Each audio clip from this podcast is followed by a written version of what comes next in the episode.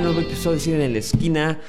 Hoy vamos a hablar con un invitado que es la segunda vez que viene aquí a, a Esquina a hablarnos. Eh, antes de ver el video, o bueno, al final, cuando ya lo terminen de ver, suscríbanse, pónganle like, comment para que el algoritmo le guste y le enseñe este video a más personas y puedan, puedan acompañarnos a, esta conversa, a este tipo de conversaciones tan, tan chidas. Y eh, hoy vamos a hablar de Pink Floyd The Wall con Pablo Bamer. ¿Cómo estás? Muy bien, y tú muchas gracias por tenerme otra vez aquí en este espacio tan fregón, como siempre. No, pues gracias por venir, güey. Gracias por venir. Aparte de que, pues, este capítulo es la segunda vez que se, que se graba, Sí, güey. tal cual. No, pero pues lo padre es que igual siempre es bueno hablar de, de Pink Floyd, ¿no? Que es una de mis bandas, como tú sabes, favoritas. Eh, una de las bandas que escucho desde, pues, desde chiquito. Igual a mi familia les gusta muchísimo. Mi papá me enseñó Pink Floyd. Me acuerdo que íbamos a la escuela eh, primaria o kinder y así. Ponía justo este disco, ¿no? Que es una, una, una fregonería. Eh, y nada, pues feliz de poder platicar de, de, la película que vi recientemente, la verdad. Eh, hace como una semana. Hace como una semana más o menos, y fue como realmente si la hubiera visto por primera vez, porque eh, pues es verla aparte como creo que a esta edad y eso, pues como que te, te, te cae el 20 y le entiendes creo que mucho más, ¿no? Aunque sigue siendo para mí una película súper, pues como súper abstracta. Sí, claro, sí, o sí. sea, no es. es, una, no es una película fácil de entender, principalmente pues como, como lo platicábamos el otro día, ¿no? O sea, no tiene, pues no tiene muchos diálogos, ¿no? Es así como, eh, pues en base a la historia del disco, que eso está increíble porque, pues escuchar todo el disco, casi que de corrido está, es increíble, siempre cae bien. Eh, y ahora verlo visualizado con imágenes y en una película, pues también eh, pues ves muchas cosas que a lo mejor no entiendes nomás de escuchar, ¿no? Entonces también está... Sí, como acompañado, con, acompañado lo visual. con lo visual, exacto. Sí, sí, sí. Bueno, y para los que no sepan, Pablo Bamer es compositor y cantante y creo que Pink Floyd, pues fue... Eh, bueno, tus canciones no son tan Pink Floydescas, pero sí tienen un toque de Pink Floyd porque creciste con él, Totalmente, ¿no? sí. O sea, justo, o sea, no hago rock. ¿no? Exacto, exacto. Me encantaría en algún punto. La verdad es que desde chico siempre tuve... Eh, siempre fui muy versátil en mis gustos musicales.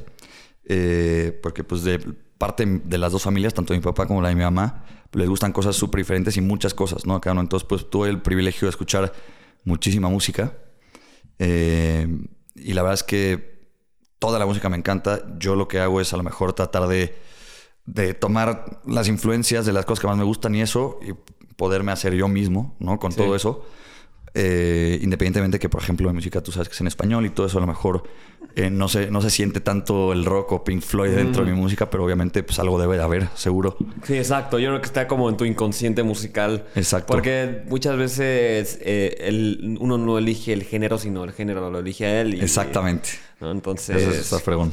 Y pues esta película, pues, eh, es una es un acompañamiento visual del disco que, que tiene todas las rolas del disco, o la mayoría. Creo que la mayoría, no sé si son todas, pero la mayoría sí, seguro. Sí, y, y tiene como dos, tres rolas del disco de Final Cut que también me encanta, que es un discazo, güey. Correcto. Y cita también en, en un par de escenas, o no me acuerdo si es una o un par de escenas, eh, frases que tiene Money, ¿no? La, la canción. Ah, justo en la, en la escena que es de las escenas más famosas, que es cuando es, él es niño y está escribiendo un poema en el salón de clases y está escribiendo la de Money Exacto. y el profesor se la quita y se empieza a burlar de, de él enfrente de todo el salón y los niños se empiezan a reír Exacto. y después ya es la canción de We don't need no Exacto. education. Exacto. Sí, Justo sí, como, sí, como que hace como eh, énfasis o hincapié en, en canciones aparte de Pink Floyd también. ¿no? O sea, no solo es The Wall, pero pues obviamente es...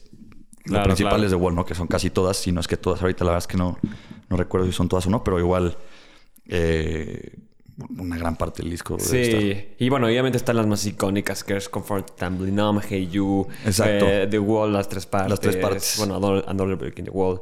Y, Sí, Young Lost, todas y esas. Young Lost, sí, güey, que son... Buenas y, y también las canciones que no son tan conocidas, pero están ahí como la de Vera. o- Esa es la que platicamos la vez pasada que... Sí. Fíjate que eh, desde que vi la película, obviamente recordaba la canción, pero era pues de las... Bueno, es de las menos conocidas, por decirlo de alguna manera, del disco. Ajá. Entonces fue como reencontrarme con esa rola que me gustó. Ahora, porque lo mencionaste, ¿no? Entonces dije "Ah, que le voy a poner atención otra vez. Sí, sí. Y no, aparte después de la plática que tuvimos, otra vez he escuchado el disco, digo que unas tres o cuatro veces en una semana.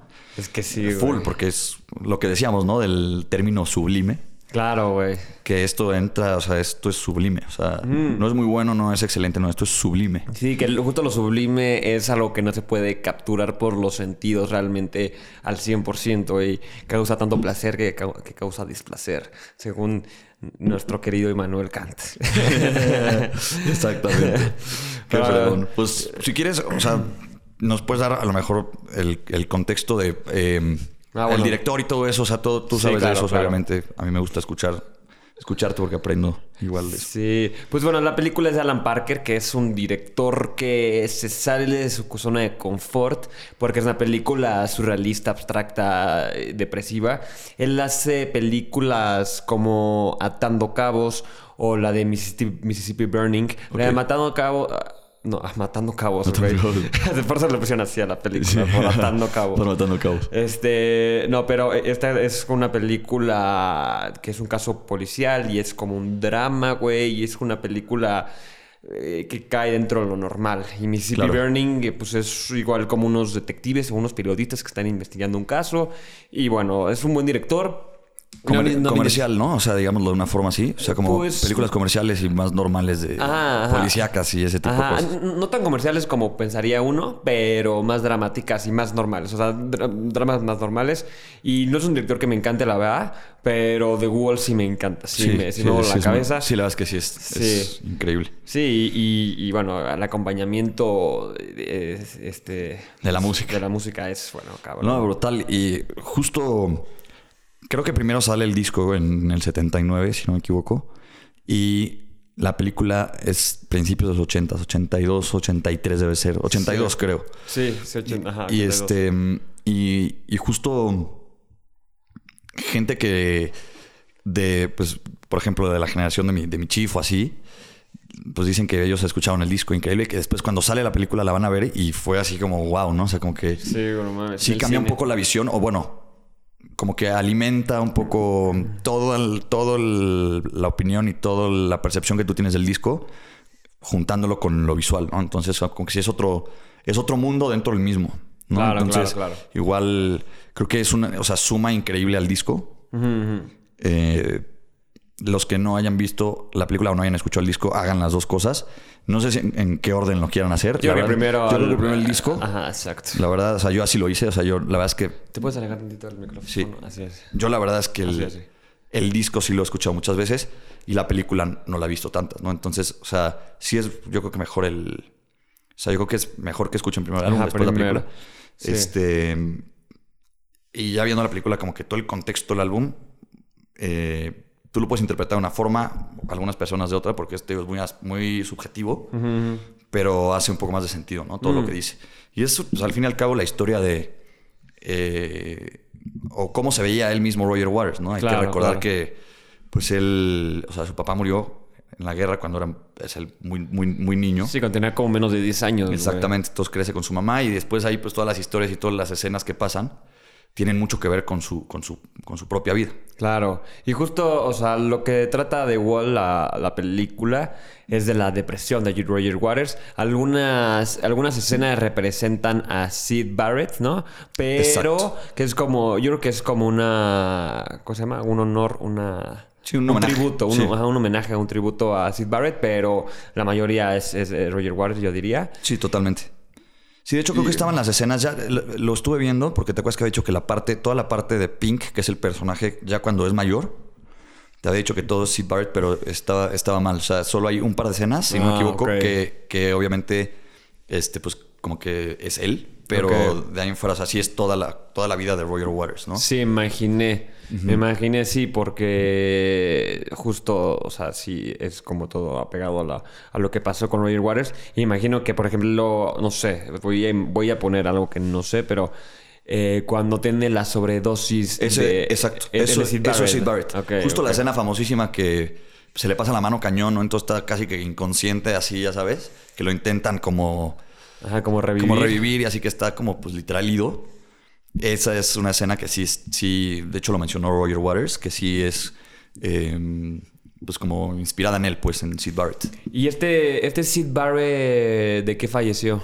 Murió en el 2006. Igual, no, no estoy seguro la causa. Déjame te investigo. Hay que pero, investigar. Pues igual yo creo que era un pasadillo. Sí, güey, yo creo que de se lanza, de pero... verga. A ver, espera. Pues ahorita- yo creo que ahorita David Gilmour y Roger Waters se guardan, ¿no? Sí, pues Yo creo que en su época sí estaban bastante duros, pero ahorita yo creo totalmente. que no, güey. totalmente, o sea, porque... Como, bueno, como, como todos los, todos los... eh, Sí, los rockstars. Los rockstars ya que tienen edad y dicen, ya, güey, ya. Fíjate que, lo- o sea, mucho, ahorita ya no se usa mucho eso, ¿eh? La verdad. O sea, Sí, como que no. sigue habiendo rockstars, obviamente. eh, menos que antes, antes sí era así, muchísimos. Pero sí, sí, sí siguen habiendo, pero la mayoría de la gente que triunfa hoy en día en la industria es gente súper disciplinada. O sea, como que ya, Sí, claro, güey. ya hay, hay poca, digo, habrá excepciones, obviamente, pero ya no hay tantos como antes que, que llevan un nivel de vida así tan, tan locochón, pues. Sí, no, ya no hay Jim Morrison. sí. Exacto, se ha vuelto eso como, como, pues como que ya era, pues era de antes, ¿no? O sea, ahorita como que se ha vuelto más disciplinada la carrera de la música un poco. Sí, bueno, y, y bueno, y aparte, o sea, si sales hasta el pito en un concierto. No, pues no das una. o sea, güey. Sí. O sea, pues de hecho, un, un amigo de, de Luis Fer fue a ver The Strokes con Jul- Julián Casablancas Ajá. y estaba hasta el pito y hasta le empezaron a buchar porque tocó de la chingada el güey. O sea, Sí. ¿sabes? Sí, no, pues obviamente. Sí hay gente que, que le pasa. Por ejemplo, la última, así como superestrella, que sí se le pasaba, pero seguido. O sea, no de que una vez, por ejemplo, a, cual- a cualquier artista le puede pasar alguna vez que sale, pues no sé, pedo o lo que sea. Pero la que era con, bueno, que yo recuerde que sí salía con, pues, con, con mucha frecuencia hasta el cepillo era Amy Winehouse. Ah, claro, güey. Y Ella se también murió, murió es del de- club de 20, del, es del del 27 27, Club. güey, Que sí, está súper sí, joven, Jimi. Hendrix, este, Kurt Cobain, Sí, Jim Morrison. Jim Morrison, sí. Janis Joplin, Sí, Amy güey. Winehouse. O sea, hay muchísimos. Este. Y ella es la más reciente que es, es de los 2000, no me acuerdo cuándo murió, no sé si 2000. Híjole, 2000. Con dos- 2010 es por ahí, 2000, Sí, no sé, algo 2008, así, por ahí, no, no, sí, no yo sé. tampoco recuerdo. Me acuerdo cuando pasó todo, pero no recuerdo en qué año fue. Exacto. O sea, está- estábamos vivos. Justo aquí te digo el de que murió Sid Barrett. Murió de, de mm, diabetes y de Ah. cáncer de páncreas. Ya, pobre. Pero dice que sí, o sea que. Pues obviamente no es que no es seguro, pero que seguramente fue con. fue consecuencia de que pues, tuvo muchos problemas a lo largo de su vida con las drogas. Sí, a huevo. Entonces, pues, probablemente sea por eso. Sí, güey. Y digo, bueno, y regresando un poco al- a, la película, el contexto rápido, la sinopsis es, eh, bueno, la infancia y la adultez de Roger Waters, representada por un actor que es, que es, eh, que es músico. Correcto. Que no es un músico tan famoso, güey. Me lo puse a investigar, no es tan famoso. Y tampoco es un gran actor. Pero... pero... De hecho, es mejor músico que actor, creo. Ajá, ¿no? O sea, sí. tú me habías dicho que no te gustó mucho la actuación. Sí, no. O sea, digo, y digo, por ejemplo, en los videos musicales no es tan importante la actuación. O sea, digo, no es lo primordial. Y esto, pues, es casi casi un video musical. Entonces, Total. bueno, güey, o sea, no, o sea, hay- hay- no es como que vas a ver un video de Harry Styles y vas a esperar que actúe cabrón. Bueno, Harry Styles actúa cabrón. Ese sí actúa chido. Eh, eh, yo, no sé, güey, John Mayer, otro ejemplo, no sé. Sí. Este- Sí, o sea, pues no se dedican a eso, ¿sabes? Hace Sí. poquito vi una justo de. que habla de. de Pérez Prado, que es el crack, crack, crack eh, del, del mambo. Que cubano. Y creo que muere en la Ciudad de México. O sea, tenía un cariño especial por México. Creo que de hecho vivió aquí mucho tiempo. Y es un. Es, o sea, no es, no es una película como documental así de su vida o así. Sino es más bien como. Súper ficticia. O sea, es todo como medio un invento. Ponen algunas canciones de él y todo. Y el que hace el papel es eh, Rubén Albarrán de Café Tacuba. ¿Te acuerdas que te Ah, dije la sí, película? me dijiste, güey. Este, sí, es una película que vi hace poquito. Y obviamente creo que lo hizo bien. Pero pues acuérdate que yo soy fan de Café Tacuba, entonces obviamente creo que es mucho mejor como músico que como actor. Sí, güey. igual, pues, qué mérito, ¿no? O sea, se, se reconoce, pero no sé si había él actuado antes, creo que no. Pero pues igual, o sea, creo que pasa lo mismo con, con la película de The Wall, con, Sí, güey, sí, sí, sí. Digo, o sea, no está mal, ¿verdad? con- Pero. está exacto, con chido. Bob Geldof se llama. Sí, Bob Geldof, sí, güey. Y tiene, ajá, tiene como dos bandas. de Exacto. rock y no sé qué, Sí, sí, sí. Pero bueno, yo no lo conocía cuando vi la película, y, pero está, está chido. Y bueno, eh, entonces es eso. eh, entonces es la depresión de Roger Waters, que es representado por este güey. Y eh, empieza en un cuarto o en un hotel que le están tocando, está fumando, totalmente deprimido, viendo la nada. Y es, empieza a recordar su infancia y, y también como sus traumas más cabrones que, lo, que determinan su presente el día de hoy. Y una es la muerte de su padre en la guerra, otra es eh, la sobreprotección de su madre, Correcto. otra es eh, la, pues bueno, esta falta de la figura paterna. eh, y también está la educación castrante de la época. Y em, bueno, eh, el problemas que tuvo con su pareja o parejas, ¿no? Exacto. O sea, como que nunca hay como una persona nada más. Como consecuencia, creo, de, de la sobreprotección de la mamá. Sí, claro, claro. O sea, como que te dan a entender un poquito que mm, hay muchísimas escenas, ¿no? Con la mamá y, y la sobreprotección tan fuerte que tenía sobre él y todo. Em, y, y- y justo el fra- haber el fracasado tanto en sus relaciones sentimentales, como que creo que hacen un poco de énfasis en eso, que es a lo mejor eh, por esa situación de sobreprotección, ¿no? Sí, claro, los dos, ¿no? O sea, yo creo que los dos, porque uno cuando es, pues, chico, uno, los padres le dan un rol a su hijo, güey. O sea, eh, el, entonces, no sé, el papá y la mamá al principio de sus días del hijo lo educan y le van poniendo responsabilidades chiquitas y, y como que le están enseñando como a pensar en el otro, o sea, como que le dan responsabilidades como que le dan un peso, la chingada, tú lo tienes que cuidar, o tienes que, Sí, total. ¿sabes? Y, y- y entonces cuando hay una, entonces, y esto es para como, eh, es a todo lo que hacen lo- eh, los hijos, es como para ganarse a los padres, ¿no? Entonces están como, están como en este juego de, de, mira, si haces esto y vas a ganarte mi cariño y no, y la chingada, es como un jueguito. Sí. Y cuando hay como una deficiencia en estas dos figuras, pues empieza a haber un tipo de perversión en el hijo, que la- las perversiones no es que esté mal o bien, güey, sino que son cambios de valores, güey, ¿sabes? O sea, Exacto. entonces empieza a haber como cables desconectados del niño y empieza a crecer con una mala idea de lo que, de, de lo que tiene que hacer como, como persona y aparte también como ve la relación de sus padres, que era nula, güey.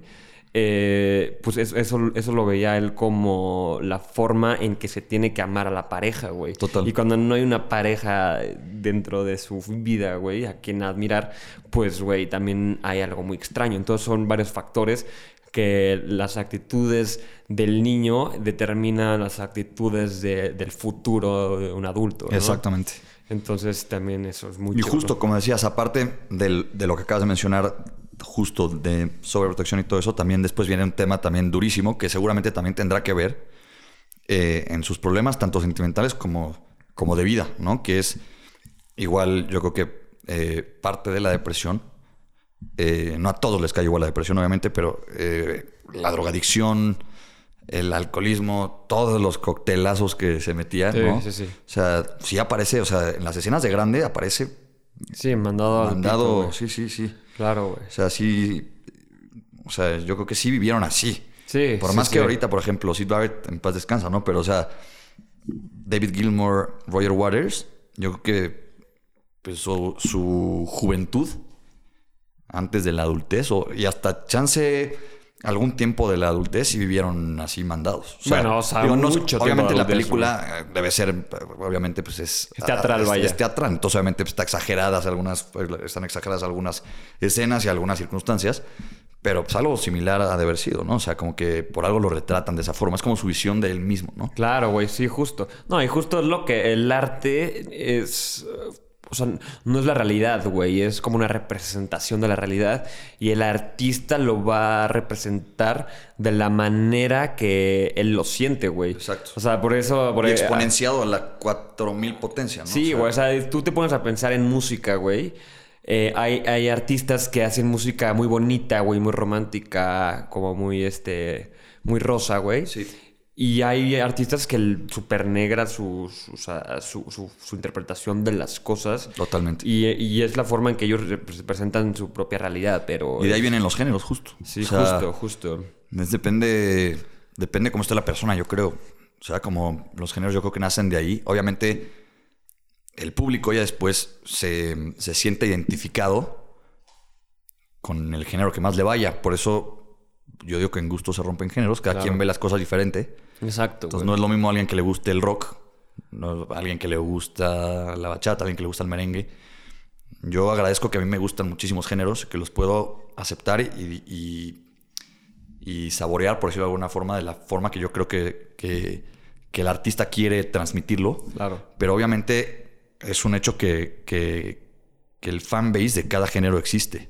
Sí, claro. ¿no? Entonces es depende cómo tú te ves y cómo ves la vida. Si la ves, este, pues pasa igual, puedes pasar por diferentes etapas, ¿no? O sea, si de repente estás triste, pues no vas a escuchar algo así, a lo mejor súper alegre. O a lo mejor sí, para, para Sí, tener, para, claro, para, pues, para tener algo de Sí, alivio, para, ¿no? para tener un poco de acompañamiento, Exacto. que también eso hace el arte. Pero ¿no? eso también depende mucho el, el cómo el cómo se cómo te sientes, ¿no? Claro, güey. Y también por eso hay artistas que tienen muchas etapas, si te fijas. Sí, güey. etapas tristes, etapas felices, así. Pero, pues el- el género que es a grandes rasgos, lo que mucha gente busca, pues hay los artistas grandes de cada género, por lo general son artistas que se quedaron en ese género, que pueden hacer diferentes tipos de canciones, pero que por lo general comparten su visión de vida de esa forma, con ese tipo de música. Claro, güey. Ellos se sienten representados en esa música o en ese género, güey. Totalmente. Y por ejemplo, y este, esta película, que el disco originalmente es una ópera rock, ¿no? Que, que, pues es una ópera de cuenta una historia, güey, eh, con música, pero esta historia es representada con rock.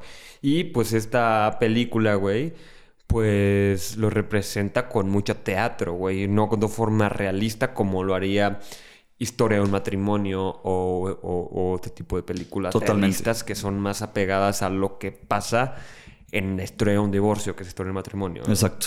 Justo. Pero y aquí eh, justo eh, pues explotado con la música de Pink Floyd y está cabrón, ¿no? Total, no, es una cosa brutal, güey. brutal. Sí, güey. Si quieres, vamos con las rolas de una. Sí, güey. Ahí tienes apuntadas. Creo que tienes el orden, ¿no? Ahorita te puedo. te- te- ahorita, justo con las que apuntaste, reviso si está todo el disco o si. Sí, Lo que decíamos, ¿no? Para ver si sí está todo o si no. Sí, bueno, la la primera no está, güey, que es When the Tigers Broke Free, que es del disco de el de, de The Final Cut.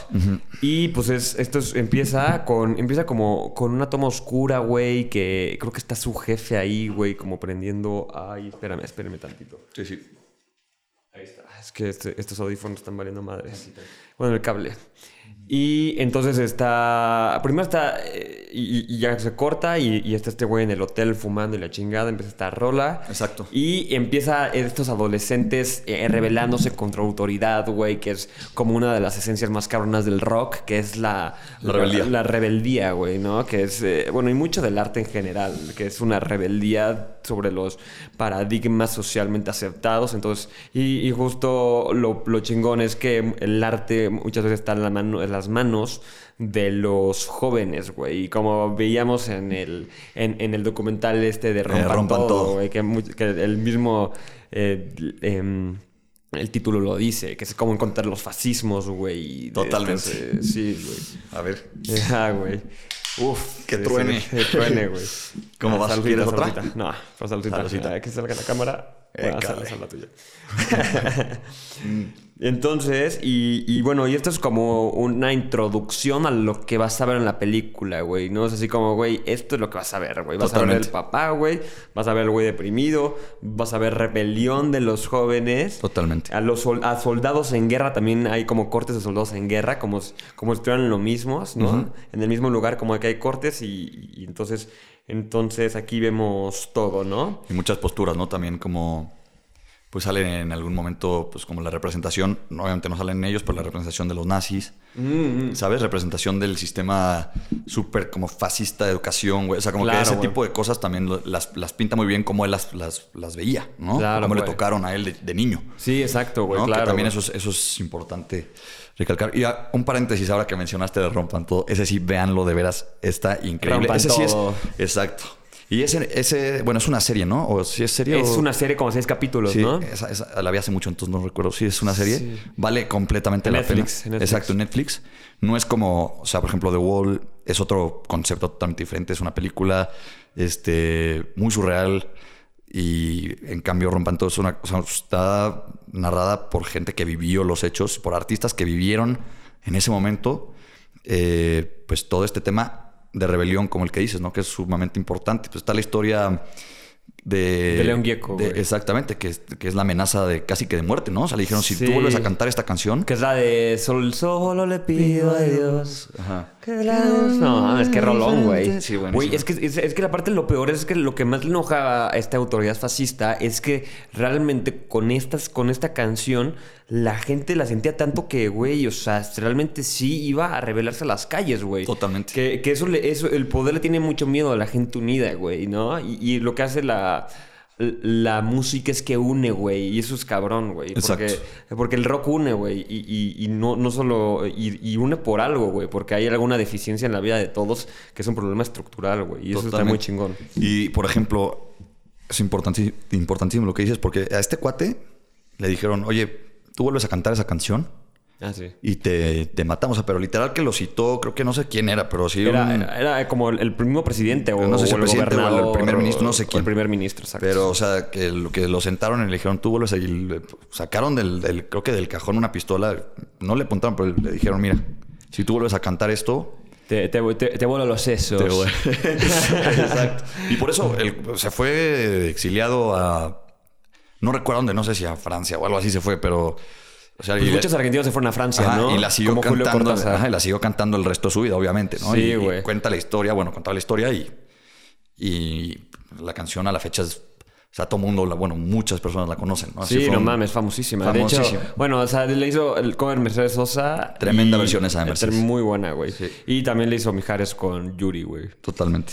Eh, pero yo creo que la... Bueno, la mejor, yo creo que... No sé si la Mercedes Sosa o la de León Gieco, güey. Alguna de esas dos. Sí. Las dos son muy buenas. Y bueno, la de Mijares también, ¿no? Pero pues, Mijares no es tan revolucionario como Eh, sí, Mercedes y, y- y- Que está bien, ¿no? O sea, no... no- Exacto. No, es, una, no es una crítica Mijares. Y también, lo último, nomás para terminar con el tema de, de Rompan Todo, es que mucha, hay- le dedican muchas partes de algunos capítulos a que parte de la rebeldía es por, por la dictadura de, en Argentina en el 78. ¿no? 78, Entonces sí. también por eso mucha gente como que se rebelde. O sea, es, es, es muy interesante, la verdad. Vayan, vayan a ver. Ya no, no voy a decir nada para no spoilear por si Sí. quieren verla. Y, y bueno, unido a esto, eh, hay una película que probablemente se gana el Oscar a Mejor Película Extranjera, que se llama Argentina 1985, que se trata del abogado que lleva el caso en contra de estos militares fascistas por los crímenes que hicieron en su mandato, güey. Y, y entonces, este, y justo eh, eh, la amenaza que tiene este güey es que lo, lo maten, güey. A él y a su familia, pues por meterse por en met- estas cosas, güey. ¿Cómo se llama? Perdón, la película. Argentina 1985, 1985. en Prime Video, güey. Perfecto. Sí, para, para que La le voy a echen ver. un ojo. Sí, no la he visto, la voy a ver. Entonces, bueno. Ah, y también, bueno, entonces regresamos a la, a la introducción de la película y em, acaba la, como la introducción con una bomba y, y muere el papá. Correcto. Que después sabemos que es el papá y no nos, nos dicen que es el papá, pero después ya nos... Bueno, no, no, nunca dicen que es directamente el papá, No, pero te lo imaginas. Ah, O sea, por lo los vas- cortes y todo, lo como, como en un video musical te imaginas las cosas, que no siempre hay diálogo, Exacto. pero... Pero bueno. Te das cuenta. Y, ajá, y después, güey, eh, eh, ahora sí empieza como ya la, eh, la vida de este güey. Que es de Thin Ice. Thin Eh, Ice, de Entonces, mira, también se salta, se saltó. Se salta la primera, que es In the Flesh. Ah, sí. No sé si... Ya no sé si la noté, pero sí, creo que, ajá, justo. Sí, se la salta. Uh, blah, que Modern es- Life. que esa es compuesta por Roger Waters. Em, de hecho, creo que eh, al final de los, de, los, de los créditos dice written, o sea, de la película, written by Roger Waters. Eh, o sea, él hace todo. Y aparte después dice all music also written by Roger Waters o algo así dice. Y pone except three songs, que son las que compone con, con Gilmore. Con David Gilmour, Gilmour, sí, que tremendo guitarro. No mames, Guillermo Gilmore, cabrón. Impresionante. Y estaba viendo ahorita los créditos del- de todo el disco. y también toca Lee Rittenauer, la guitarra, que también es otro crack. Ahorita tuvo una rola Ok, así, ¿no? ahorita, impresionante. ahorita la ponemos. Y sí, las tres que hace, ahorita las vamos a ir viendo, pero las tres que hace Gilmore son Comfortably Numb. eh, hace, Hey You. Creo que sí, y hace Young Lost igual. Todo lo demás es de Roger Waters, eso sí estoy seguro. Sí, güey. Porque sí, te digo que ahí lo pone en la película. Creo que tiene otra con otro cuate. Que no es David Gilmour, ahorita te digo el nombre, pero de ahí en fuera todo eso. O sea, sí, sí. Ok. sí lo compuso todo el está cañón eso, ¿no? Sí, güey, no, está cabrón, está muy cabrón. No, sí, son... Y aparte digo que lo que me causa coraje, güey, es que creo que también terminaron peleados ellos dos, güey. Bueno, creo que ahorita ya, o sea, creo que ahorita creo que hicieron una ro- rola juntos hace poco. Sí. Que es, es una canción que le hicieron a, a Ucrania. Exacto. Right, no sé, algo así. Sí, cierto, la escuchamos el otro aquí, me acuerdo. Sí, que es como estilo Ramstein un poco. Exacto. Eh, y también tocaron, y se- creo que se juntaban igual en ciertos eventos como Live Aid, Live Aid, luego salió también. Y mm, me acuerdo perfecto, yo tenía ese video de, era pues, de DVD, güey. Y venían cuatro discos. Porque fue un concierto que hicieron creo que en cuatro o cinco ciudades, no me acuerdo bien en cuántas. Pero creo que fue Londres, o sea, bueno, Hyde Park, Filadelfia. em, ahorita me acuerdo de las otras, pero igual eh, en, creo que como en el último día del Live 8, que fue creo que en 2006, 2005, uno de esos dos años, cierra, imagínate el show, cierra, eh, tocó The Who, Pink Floyd, No. Paul McCartney No con su banda. O sea, Eh, que se- que se vayan a la o sea, chingada. no, o sea, eh, todos, en- o sea, todos de corrido, güey. O sea, No que cada- o sea, sabes, como un festival tal cual. O sea, de cada quien se chingaba, no sé, seis, siete rolas y el siguiente, güey. O sea, así. que era un festival, pero que como una hora tocaban o menos, güey. O sea, Yo creo que como una hora, güey. Sí, no, como una hora toca normalmente Ajá, festivales, Me acuerdo ¿no? que vi muchísimo ese, ese, ese video que era una guitarra, pero en vez del cuerpo de la guitarra era como con una, con el mapa de, bueno, sí, con la forma de África. Ok, ok. Que era justo, pues, sí, sé cuál es, güey. Sí, muy chido, güey. Entonces ahí se, ahí se juntaron, digo, ya tiene un rato, pero ahí igual se ¿De, de juntaron. qué año fue del... set- 2005. Ah, el 2005, güey. 2005, Ah, ya sé 2006, cuál. Sí, sí. cierto, güey. Sí, que también fue Richard Ashcroft. Que Exacto. de. Ellos abrieron justo, creo que Ah, abrió. Richard Ashcroft con, con Coldplay cantando Mm. la de The Verve, la de Swedish, The Bittersweet Symphony. Sweeter, sweet symphony. Súper concierto. Entonces, o sea, yo creo que no sé si estaban peleados o no, pero se, se- de que se juntaron para tocar en vivo, se juntaron. Ok, es que... mm, es que yo no sé, pero lo digo porque... Había una entrevista de David Gilmour, güey, y sería como, güey, qué bueno que me separé ya de este cabrón de Roger Waters, me estaba chingando. O sea, chances solo estaban enojados por un tiempo y ya se recontentaron. Yo creo que sí, pero igual también te voy a decir una cosa. Creo que no debe de ser fácil ninguno de los dos, pero yo creo que menos Roger Waters. Si te fijas todos sus conciertos, que está bien, ¿eh? O sea, eh, de hecho creo que tiene buenos ideales y creo que está, está bien que alguien defienda su postura tan chingón y que su- piense, que piense así, ¿no? Eh, pero todos sus conciertos son así como es súper activista el cuate. Cada- a cada país al que va saca un tema, no, o sea, a lo mejor si, si hay algo eh, aconteciendo en el mundo de, de- de mucha importancia, pues obviamente saca ese tema en el concierto, ¿no? No hablado, sino pues con visuales y con, ya ves que tiene una superproducción su Sí, concierto. que- la última puso los cerdos Los cerdos. capitalistas con Donald Trump, ¿no? Exactamente. Y, pero si no hay algo tan global, siempre se, al lugar al que va, se mete mucho, lee mucho, analiza cómo está la situación del país, tanto política como económica, como social, como todo, y se mete duro. Sí, o sea, duro. sí. Por eso hay muchos países que no lo reciben bien. ¿No? Y Sí, que claro. dicen, puta, este güey viene, mejor, mejor que no. Sí, Venga, fue, ¿no? Porque- eh, fue cuando, como cuando Vargas Llosa dijo que aquí en México que el PRI era la dictadura perfecta y lo corrieron del país, güey. Sí, sí, sí. Y bueno, después ya se convirtió de derechas. Pero... Que pero- ahorita esta Beatriz dijo, le creo que le puso un tuit o algo así, hazme el, favor. Le puso mm, este, a Vargallosa. Primero hay que leer Ah, sí, no mames. antes de opinar y así. No, pues, imagínate, No, sí, no, o sea, güey. qué barbaridad. O sea, digo, yo, digo, yo, yo estoy en desacuerdo mucho con lo que dice Vargas Llosa, pero no es un güey que no, No, es pero no le leído, dices- al pero no le dices, hay güey. que leer. ¿Estás sí, de acuerdo? no, güey. Dice, güey, hay que debatir este punto, a ver qué pedo, a ver si... O sea, no, no para pelearnos, güey, viste, para, sino para, para llegar a un punto, güey. O sea, que es como si le dices a Roger. Waters que hay que escuchar música, pues te va a decir, oye, Sí, compa, sí, pues qué onda, ¿no? O sea, es, es lo que hago más que nada. No, y Vargas Llosa escribe muy cabrón, o sea... Sí, no, no, no. Muy, muy cabrón. pues tú me regalaste, cuando le empecé a dar el gusto a la lectura, este. Pues fue en parte mucho gracias a ti que me regalaste Travesuras de la Niña Mala, Sí, que tiene como cuatro años. o Sí, algo así, güey. Digo, porque pues obviamente siempre he leído, pero pues antes como por, por encargo, ¿sabes, güey? De Que tienes que leer esto para responder bien el examen y ese Sí, tipo de cosas. Pero pues como te lo imponen tan feo que pues le pierdes el gusto. Bueno, Mm. habrá así, excepciones, güey. pero te lo imponen horrible. Entonces pues como que no, no te motivas Es a que, leer. es que te digo que, güey, o sea, cuando te ponen algo que es un deber, güey, le pierdes totalmente el placer, güey. O sea, normalmente lo que más nos gusta hacer a nosotros, las personas, son- es lo que está prohibido, güey. Es lo que está, lo que causa más placer. Y eso es lo chingón del rock, güey, que es, que es un género prohibido, güey. Exacto. Y por eso ha- has conocido, es, eh, ha tenido tanto revuelo, güey. La, la rola de Dios eh, solo le pido a Dios, güey. Una rola prohibida, güey. Y, güey, todos la escuchaban y decían, no mames, esta rola es prohibida y me mama, cabrón. ¿sabes? Totalmente. No, y gracias a, a ese libro, y también después leí La Fiesta del Chivo, y también eh, pues me empecé a meter mucho con el boom latinoamericano. Sí, güey. Gracias a que me regalaste ese, ese primer libro, que fue por gusto. Dije, güey, pues quiero, tengo que empezar a leer. Si escribo rolas y eso, pues nada mejor que estar leído. ¿no? Y aparte, pues también por, por gusto y por cultura y por todo.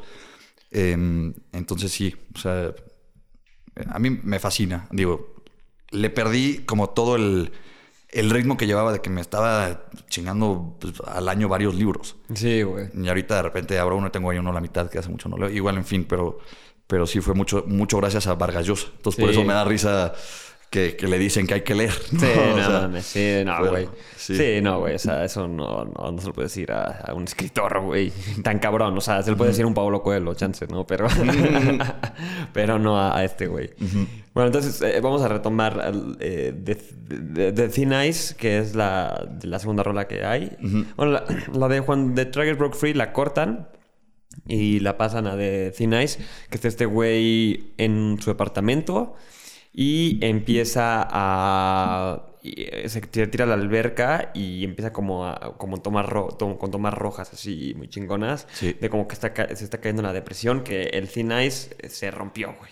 O sea, el hielo se rompió de su modern life, güey, de los placeres de, la vida moderna y todo. Se rompe y empieza a valer madres. Y es cuando empieza todo eh, su viaje, como su viaje de héroe o antihéroe, lo que sea, su viaje eh, introspectivo, vaya. Correcto. Y eh, entonces, em, y, y la siguiente rola eh, se va a la infancia de este güey. Exacto. Y es la de Another Brick in the Wall Part 1, güey.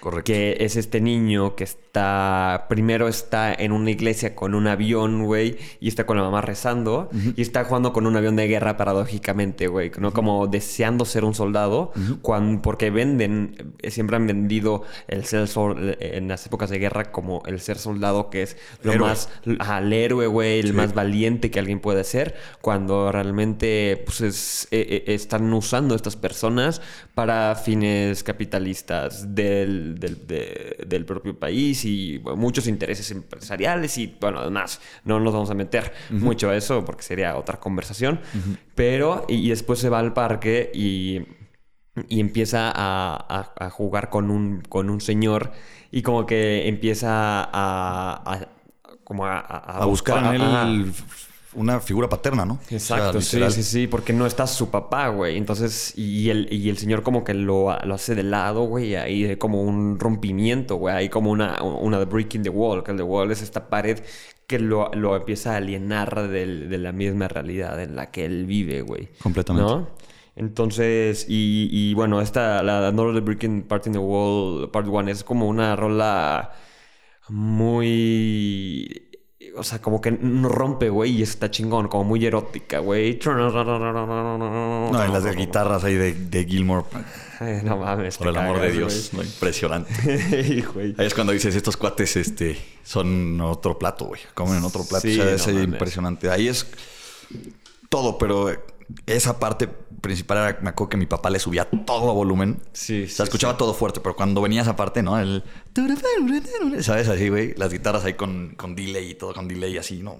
Una Ah, cosa cabrón, güey. Cabrón, sí, sí. Y, y, tío, eso es lo que estábamos hablando cuando estábamos escuchando el, eh, las rolas de Dire Straits, que son eh, rolas muy eróticas en el sentido de que está lo erótico y lo pornográfico. Claro. Que no sé, que no, no- no estoy diciendo que sea malo bueno, nada más que es así. Que lo erótico es poco a poco, tron, tron, estás buscando que eh, eh, el, el- el- el hombro desnudo, güey. El, eh, aquí el, el desnudo es acá, que es El poco antebrazo, a poco. poco a el poco, sí. Se va yendo se, poco a poco. se va desnudando, se va desnudando la rola, güey, y estás esperando a que, pues, que pase todo, güey. Exacto. Y el- el- lo- la pornografía es todo en chinga, Right güey. away. Y ya, güey. Sí. Y, y es lo que te pasa, como, y que no, repito, no es que esté mal, güey, porque sí me gusta por Bad Bunny y todo esto, o sea, tan gana, que todo es en chinga, pa, taca, traca, pa, traca, traca, pa, y todo ya, la rola es en chinga. Y ahí ¿no? entramos en un tema también muy cañón generacional. Antes, eh, si te fijas, aquí no me, no me estoy metiendo ni con géneros, ni con artistas, ni con nada. Solamente estoy como con, las con la estructura de la, de la música. Claro. Antes, por ejemplo, la gente hacía una rola de 8 minutos, un hit.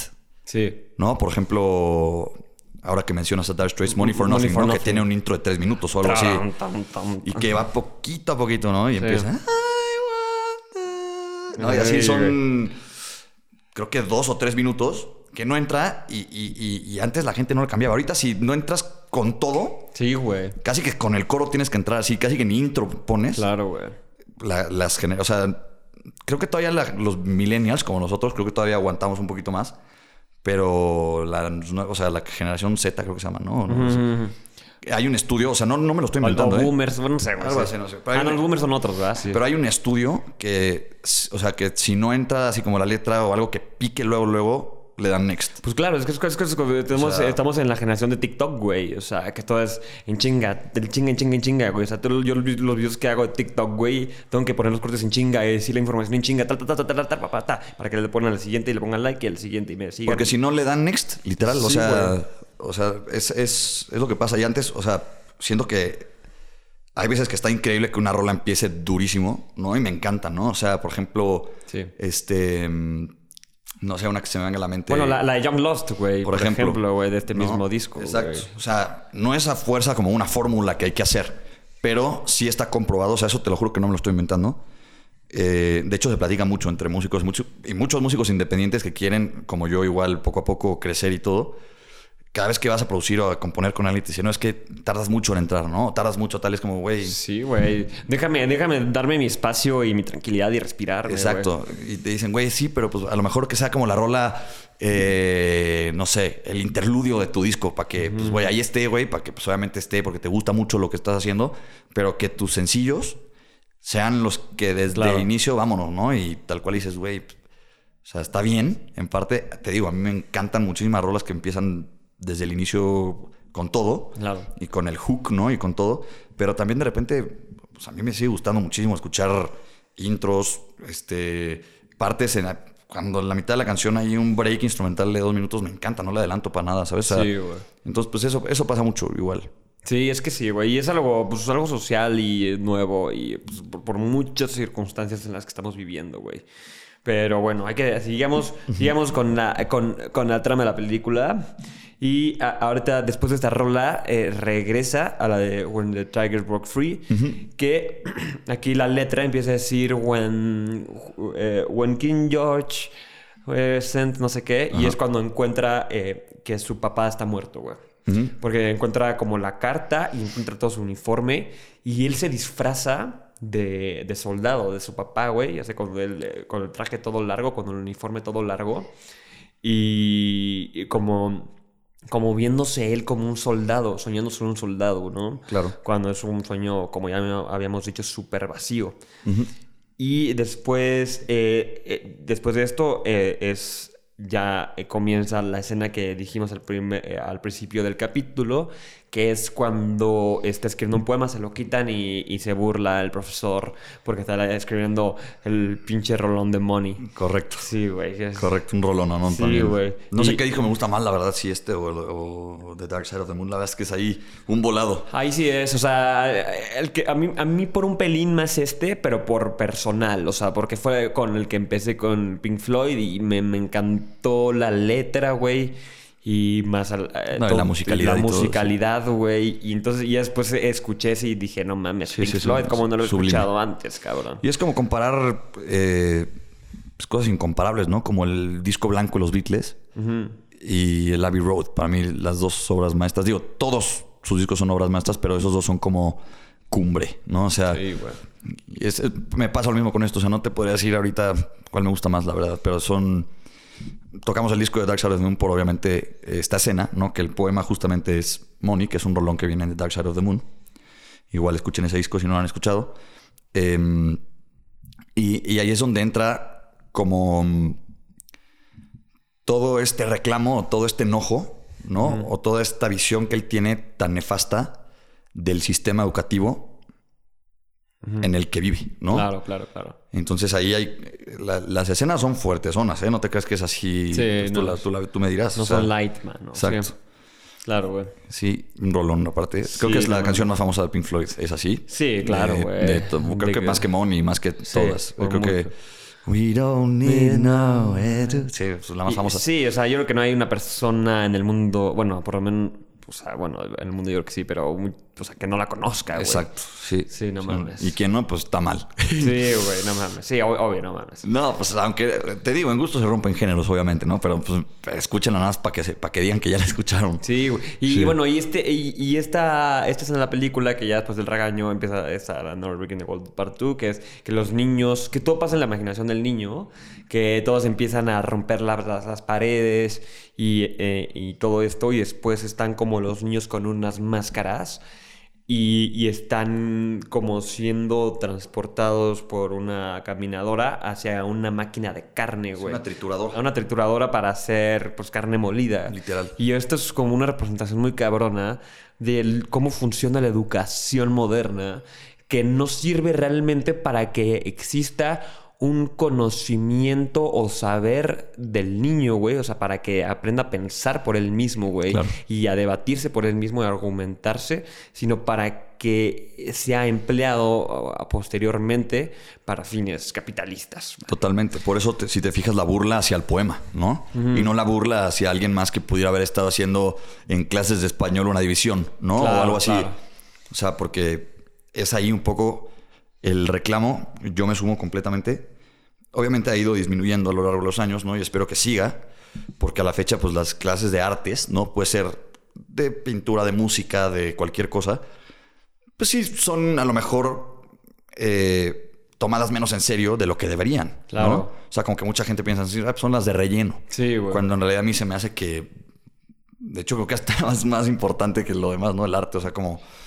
O igual es importante, ¿no? Igual, pero o sea, pero que no se tomen así como. O sea, ese es el reclamo que me gusta que, que hace, ¿no? O sea, Sí, sí, sí, sí. si te fijas, el, el- el ataque es hacia el poema, ¿no? Sí, sí. O sea, si lo hubiera cachado el profesor haciendo, no sé, otra cosa de otra materia de, en esa época o en ese momento, digamos lo que más común, a lo mejor no hubiera no hubieran puesto la escena así con la burla tan, pues, tan fea, humillándolo enfrente de todos, que está haciendo un poema, ¿no? Claro, güey. Es el tema. Sí, sí, sí. No, y tío, que es que por eso, y es lo padre, porque.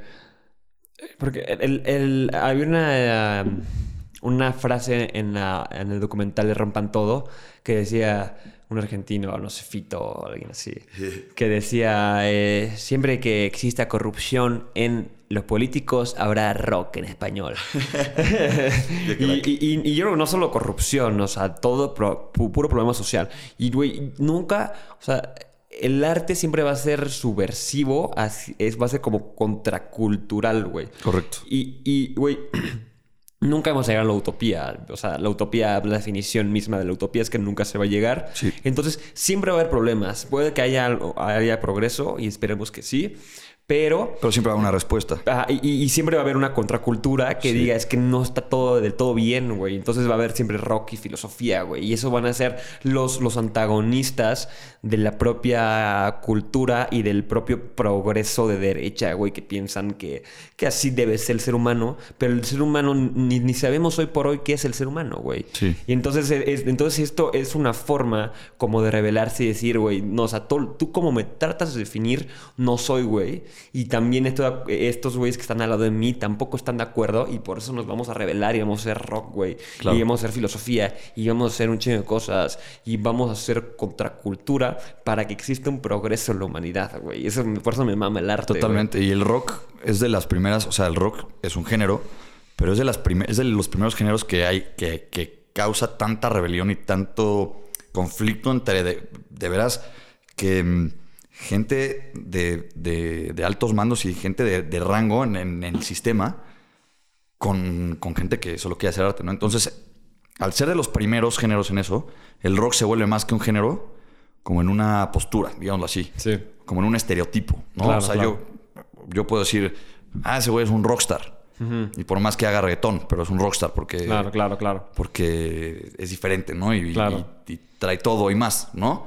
Eso es como que lo que me gusta también del rock, ¿no? Que es, como imponer no solo que tocas guitarra eléctrica, sino imponerte en contra de cualquier cuestión que se te pase enfrente para tú seguir haciendo lo que te gusta y hacer tus letras y hacer lo que quieras. Sí, sí, sí. Porque es eso, es una forma como de. Exacto, como de oponerse a la definición que te quieren dar de ti. Como diría Sartre, que es una de las frases estas famosonas de Sartre, que dice: uno es lo que, lo que quisieron. No. un- uno es lo que quisieron hacer de uno, güey, pero, algo, pero hizo algo diferente. No, dije eh, eh, eh, la frase de la chingada. Pero, o sea, algo me algo quisieron hacer en mí, güey. Y, o sea, uno es una persona con lo que lo que quisieron hacer de él y él se opuso a, a esa A eso, definición, claro. ¿sabes? O sea, parafraseado. Totalmente. bastante. Entonces, eso es lo bonito. Sí. Y, y bueno, la siguiente rola es la de Mother, Rolota. que justo aquí es la sobreprotección de la madre. Correcto. Y, y también aquí hay muchas cosas que también lo conecta con la canción de Confront Confrontable Numb, güey. Que es una vez que estuvo muy enfermo este güey, que tuvo una enfermedad muy cabrona y estuvo a punto de morirse cuando era niño. Y la madre lo protegió. Y yo creo que a partir de ahí no lo dejó proteger, güey. Y, ahí y empezó una especie de, de, de perversión al estilo Edipo, ¿no? De, de no poder eh, amar a una mujer fuera que, que no fuera su mamá en, el futuro de adulto porque se sentía sobreprotegido por ella y solo estaba ella. Claro. Y decía, no puedes sin mí. La mamá lo decía con sus acciones. Sí. Porque yo creo que ningún ser humano, y tengo, eh, quiere el mal para nadie más. No, nadie. O sea, solo, solo son cosas que hace la persona sin reflexionar por la otra persona, porque está pensando en ella misma. Entonces, eh, como que le afectó al niño en todos, ¿no? Y, Totalmente. Y es un, es un rolón, que es más acústica, ¿no? Sí. Mother, do you think? Ajá. Ajá, Así que guitarra acústica y, y, y voz, ¿no? Igual ahí tiene algunas cosillas, algunos efectos así, pero sí es una canción eh, un poquito más, más down, ¿no? Un poquito más suave, sí. exacto, y más depresiva, güey. Y muchas escenas igual ahí, pues densas igual ahí con de la mamá y él, ¿no? Y, y todo igual. Creo que, creo que es, yo no sé de él, ¿no? O sea, Roger Waters, pero debe ser de las canciones eh, con más corazón que hizo, yo creo. Sí, güey. Es, o sea, Es una, rola- una gran rola, güey. Y bueno, sí tiene como un, un, un solo al medio, ¿no? Sí. Que sí, sí, sí, Sí. sí, sí. Muy, muy rico también. Gilmour, sí, güey. tremendo. Y después, güey, sale, eh, ya que su adultez, Sí, eh, la de Young Lost, güey. Esa también. Mira, justo estas dos que... Bueno, no. Eh, Mother sí es solo Roger Waters, pero ahorita mencionaste Comfortably Numb. Ajá, que sabes después. Lost. Esas dos, o sea, sí son de Roger Waters. Ah, también. Ah, ok, ok. Y Rolón también. o Sí, sea, no mames, no mames. No, ¿de Roy Waters o de David? de los dos. Ah, ok. Young sí, los Lost, dos. Ok, Young sí. Lost y, Ah, ok. y Comfortably Numb son de los dos. Ah, ok, de los dos. Sí, Young Lost está, este, mira aquí puse, eh, que eh, aquí como la crítica, y lo que me gusta de esta película es que no, no cae en el moralismo, sí, o sea, no es como que está bien o está mal lo que está pasando, sino simplemente es lo que es. Sí. Eso me gusta mucho. Y aquí en Young Lost eh, es lo que pasa, que es lujuria, lo que es es el consumo de placer. Y el consumo de placer sin ningún tipo de conexión, que es eh, placer sexual y otro tipo de placeres, que es las drogas. Las drogas. El, el alcohol, las pedas eh, Correcto. y todo, ¿no? Que no hay, que el problema es que no hay ningún tipo de, con- de construcción. O sea, en, en- en el sexo no hay construcción para una relación para después y después las drogas y todo solo son placeres que van a, a pasar, güey, Sí. y que no van a trascender. Y es el problema de, de la lujuria, vaya.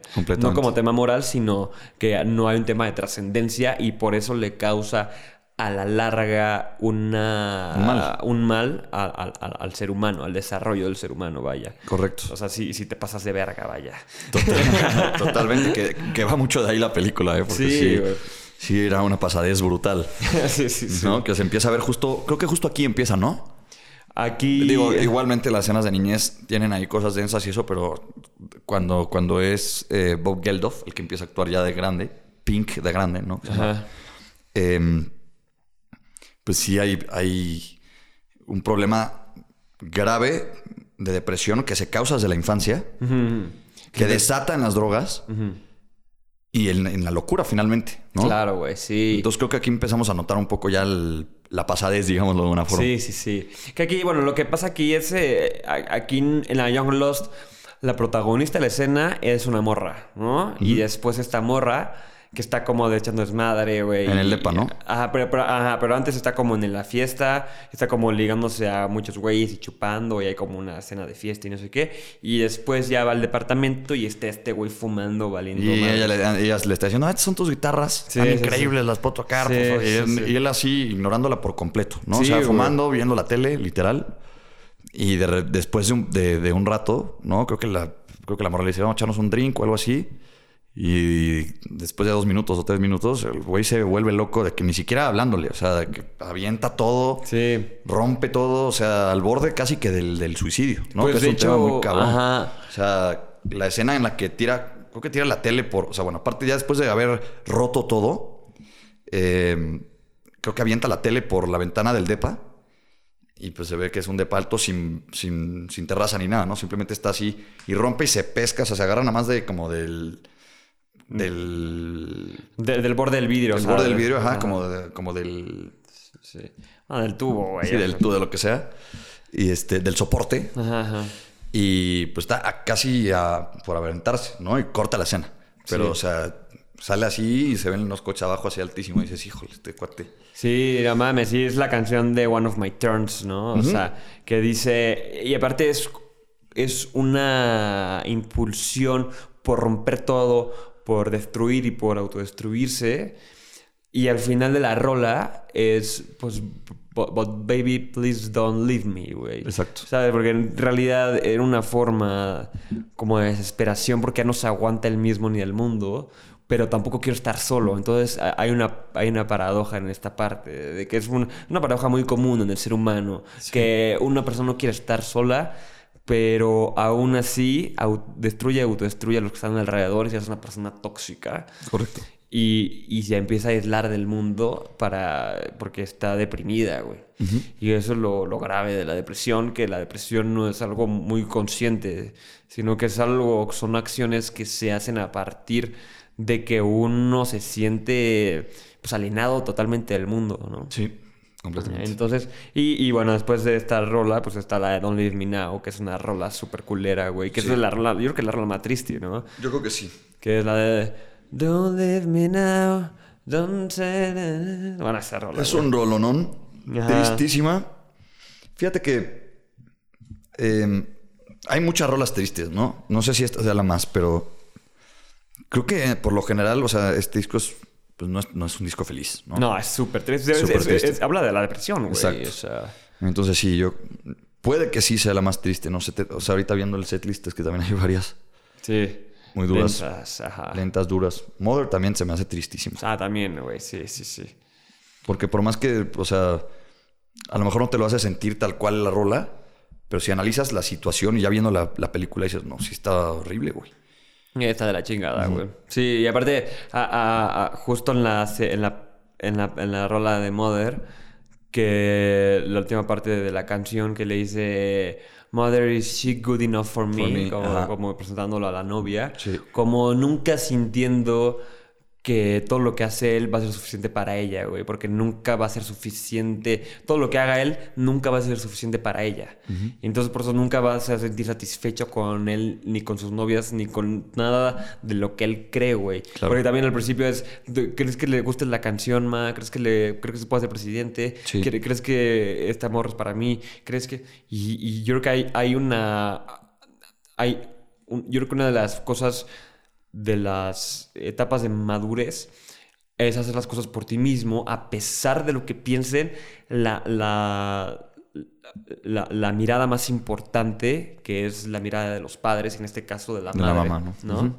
Sí, y entonces, y aquí la de Don't Leave Me Now, güey, está como en un cuarto y hay como unas animaciones de unas, de unas vaginas gigantes, güey. Es lo- donde está viendo solo él, está con un cuarto solo, ¿no? Con una Sí. televisión solo, bueno, un sillón, una tele, Ajá. y empieza las animaciones como en un muro, ¿no? Exacto, güey. Super escena. Ajá, y, y aquí, y aquí es como este miedo de a la mujer, güey. Sí, o sea, como si la mujer en general, como simbolismo que él tiene, como si fuera una amenaza, en en- en- en- eh, como si fuera una amenaza en lugar de ser un acompañamiento para la vida misma, que es, pues, eso es el, Claro. los- la- las, las mujeres.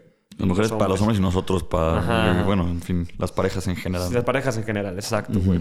Y eso estaba muy cabrón, ¿no? Y Sí. después, güey, rompe con la rola de Another Brick in the Wall Part 3, cabrón. Que es como ya, ya es como el final de, de las tres de, de Another Brick in the Wall. Que dice, güey, ya no necesito ni brazos alrededor de mí, güey. Ni, ni siquiera drogas, güey. Ya no necesito nada, güey, porque ya no quiero vivir, güey. O sea, ya me vale pito el placer, ya me vale pito el deseo, ya me vale pito las mujeres, ya me vale pito mis amigos, ya me vale pito la música.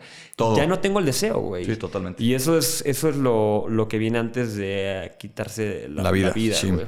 ¿No? Porque ya, ya no le ve sentido a nada. No, ya, ya es, ya es, ya es nulo tu pensamiento positivo para cualquier cosa. Es una cosa. Exacto, güey. Sí, entonces, o sea, porque ya, ya no hay nada, ya no hay simbolismo, güey. Sí, no.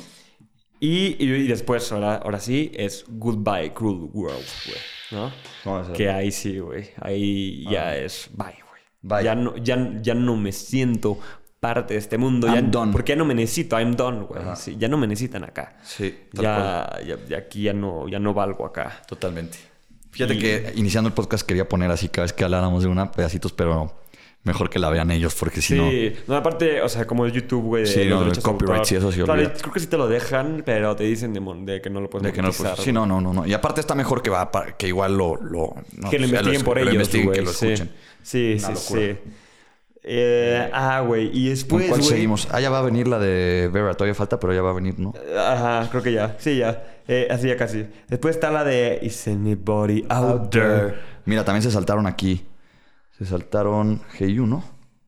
¿O la Ah, hey, creo, que- creo que Hey You no la puse, güey. Sí, Hey You está por ahí, sí. Creo que sí está en la película, no estoy seguro. No, sí, sí está, sí está, sí está. Rolón igual. Sí, que Hey You puso es un divorcio. O sea, Tal bueno, cual. no es un divorcio, es, es, es, separación de una, con- de una pareja. ¿No? Y ahora sí, después ya viene Is There Anybody Out There, también de las más famosas del álbum, ¿no? Porque como que da... mm, em, es como... Hay partes del álbum que, que, que se juntan, pues, ¿no? O sea, que van track tras tra- track, tras- oh, track tras track. Ah, sí, sí, sí, Este, sí. mm, Sí, que se conectan. Se con conectan. Entonces, por ejemplo, aquí vienen tres que me encantan, que es Hey You, Is There Anybody Out There, Nobody Home, tremendo. Ah, Nobody Home, güey. Nobody Home también es un rolón, Rolón. güey. Y aparte, la- eso es súper dura esa parte de la película, Exacto. güey. Y ya después viene Vera. Pero igual, Is There Anybody Out There, Rolota, es... Siento que es un rol... Para ser transicional es un rolón. Sí. O sea, musicalmente Exacto, hablando, sí, o sea... Es... Mira, fíjate, te voy a decir. James Guthrie, güey, imagínate, súper ingeniero. Richard Wright, de los mejores sintes de la historia, de los mejores tecladistas de la historia, toca, güey. O sea, es que todo el disco verdaderamente, güey. Sí, es una barbarie, güey. Una barbaridad. O sea, David Gilmour, obviamente, como producer también. David Gilmour, cabe aclarar que, si bien decimos que participan tres, no, participan todas, pero como compositor solo en tres. Ok, sí, pero claro, como claro. producer y como Sí. eh, guitar player y todo, sí. está en, Presente. en- presente en casi todo el, en todo el disco. Entonces, sí, cuestión de mencionarlo porque igual siempre Roger Waters fue mm, como la cabeza de Pink Floyd, pero para mi gusto está súper underrated. Ah, David, David. Gilmour. No se me hace a mí, musicalmente hablando, creo que hasta se me hace mejor. Sí, sí, ¿Sabes? sí, o sea, no sé, pero en realidad, o sea, iguales, pues, pero se me hace que No, pero David Gilmour chance musicalmente sí, Sí, le... es impresionante. eh, sí se la gana. es impresionante. o sea, igual Roy Waters toca el bajo impresionante y compone cañón y así. O sea, como que yo siento que es un empate, pero creo que le deberían de dar más mérito a David Gilmour por todo lo que ha hecho en su carrera. Sí, bueno, yo, yo sí, o sea, bueno, yo por lo menos en lo particular sí le doy a David Gilmour un chingo, güey, me mama. Sí, a mí también, pero sí siento que lo deberían de ubicar Sí, más sí. personas, ¿sabes? Sí, claro, O sea, claro, como que. Roger Waters creo que lo ubican mucho más que a David Gilmour y creo que mucho del éxito de Pink Floyd es, si no es que la mitad junto con Roger Waters es por David Gilmour, güey. Y bueno, es que Roger Waters también es más showman, ¿no? O sea, digo, showman con el sentido de esto de que hace las cosas en contra del gobierno en los países y todo. Totalmente, sí es más protagónico. Más protagónico. Sí. Y bueno, vamos a, vamos a darle un poco de prisa porque para que no se haga tan Se nos largo viene encima el tiempo, sí. el- Nos estamos tardando más que la película, bu. sí, güey. Dos. está, está mejor este que la película, este Exacto, podcast. sí está mejor. Entonces vamos a cuál. Bueno, eh, bueno, está la de Vera, güey, ahora sí llega. Esa es la que te gusta. Bueno, antes está la de Nobody Home, ¿no? Que es que eh, es, es muy chingón porque es este güey que dice, pues tengo un chingo de canales de pura mierda, güey, tengo mi, mi cuadernito de poemas, tengo todo esto, todo esto, pero no tengo a nadie con quien compartírselo, güey. Estoy solo, cabrón. No tengo porque justo la gente, pues ha- hacemos las cosas para compartirla con las otras personas. Como diría una frase, es muy bonita la, la soledad siempre y cuando eh, eh, eh, la tengas con alguien con quien, a quien contársela, vaya, o Totalmente. compartirla. Sí. Y entonces esa, eh, y es una- Hace, hace- después ponen, o sea, al cual ponen Vera, Ajá, ajá. que es increíble. Porque, Sí, pues es, pues es al fin y al cabo otra persona, ¿no?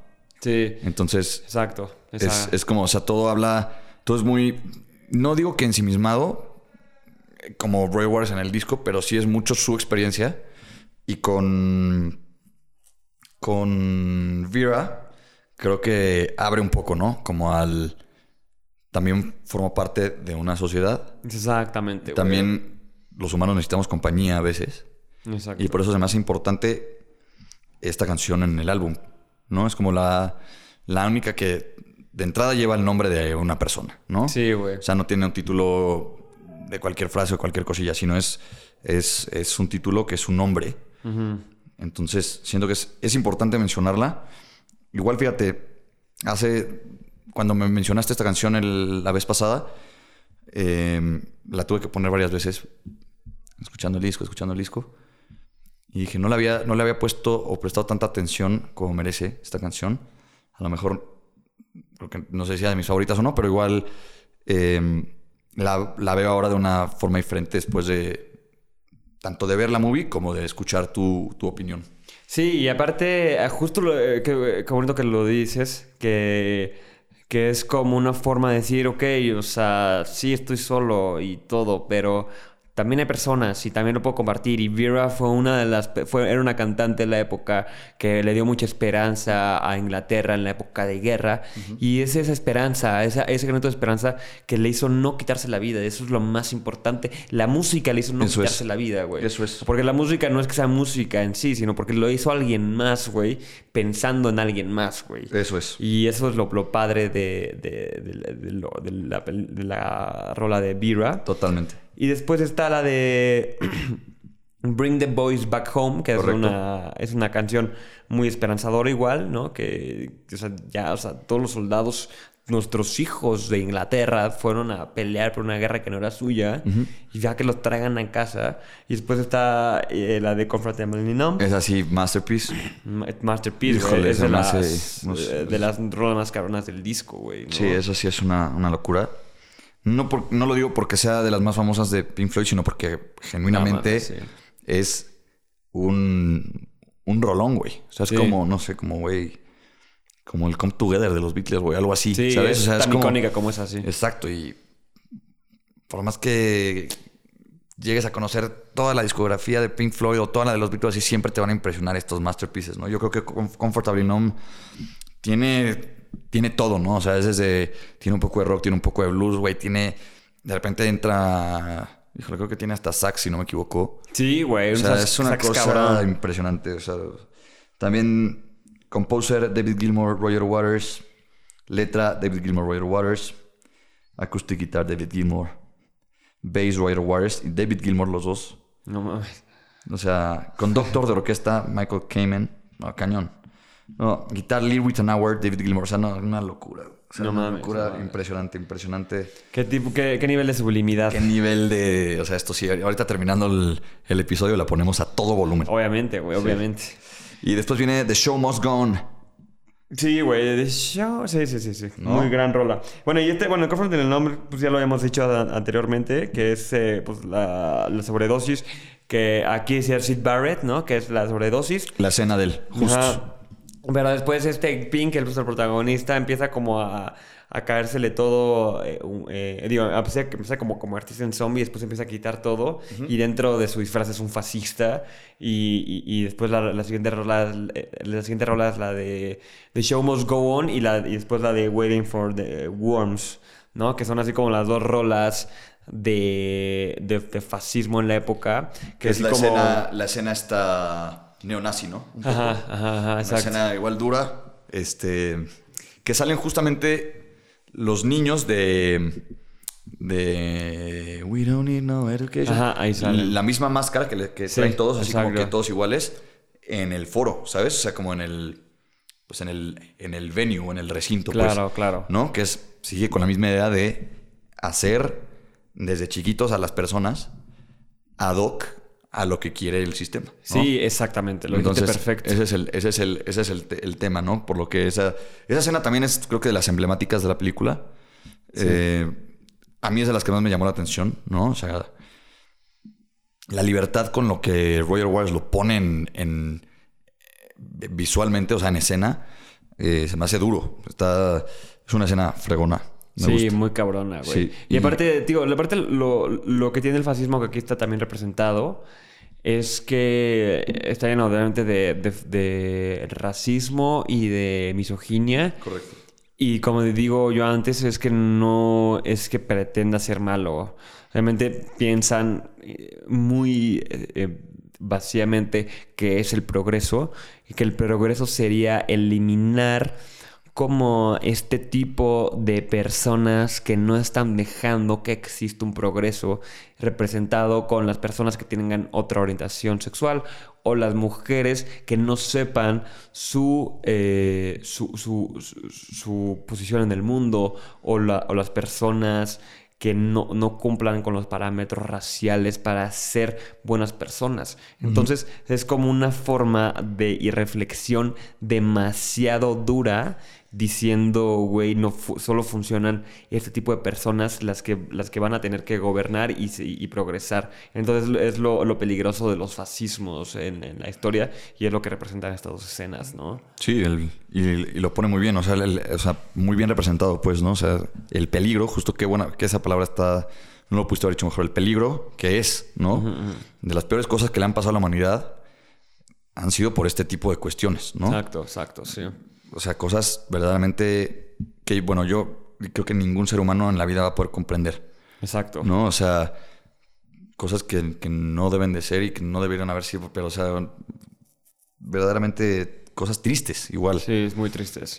Y aparte, eh, aparte lo peor es que es el protagonista en, en este lapso como que se empieza a convencer de estas ideas irreflexivas y vacías que son ideas fascistas. Y ya después, obviamente, eh, como que el protagonista recapacita y ya es cuando empieza pues esto de, de, de- de trial, ¿no? Sí. Que es cuando ya empieza a ser La penúltima rola del álbum, justo. la penúltima rola, que es antes de Outside the Wall, que es cuando, cuando enfrenta todos los miedos, que es de mis partes favoritas de la película, Claro. que es este, este juez que está juzgando a- al, al protagonista por todo lo que hizo mal y por todas las culpas que está cargando y todas las... eh, las raíces de los síntomas por, la, por, por- por lo que está así, por su depresión. Claro. Y entonces eh, aquí empieza a decir, o sea, se empieza a decir chiquito, chiquito, chiquito, pero es cuando empieza a aceptar todo y decir, ok, güey, o sea, sí, pero pues no me queda de otra más que aceptarlo y seguir adelante y romper the wall, güey, ¿no? Totalmente. Que el wall, cabe mencionar, no es un, obviamente, un muro físico. Se ve, obviamente, en la película, pues muy visual, ¿no? Van poniendo los ladrillos y la onda. Pero creo que es una cuestión muy subjetiva el, muro, ¿no? Es de cada quien como lo piensa. Gente que lo piensa como el bien y como el mal, como el, de un lado el sistema, de otro lado, pues casi que el rock, ¿no? Pero yo creo que es una barrera que, que Roger Waters iba haciendo en su vida, con lo que creció y que eventualmente logró vencer, ¿no? Por eso creo que es tan importante este disco para él, porque es una barrera que le, le impusieron, él no la hizo solo, ¿no? Exacto. Y obviamente, a ver, o sea, él se bloquea también a, a- a sí mismo, pero mucho en parte por, por lo que vive. ¿no? claro.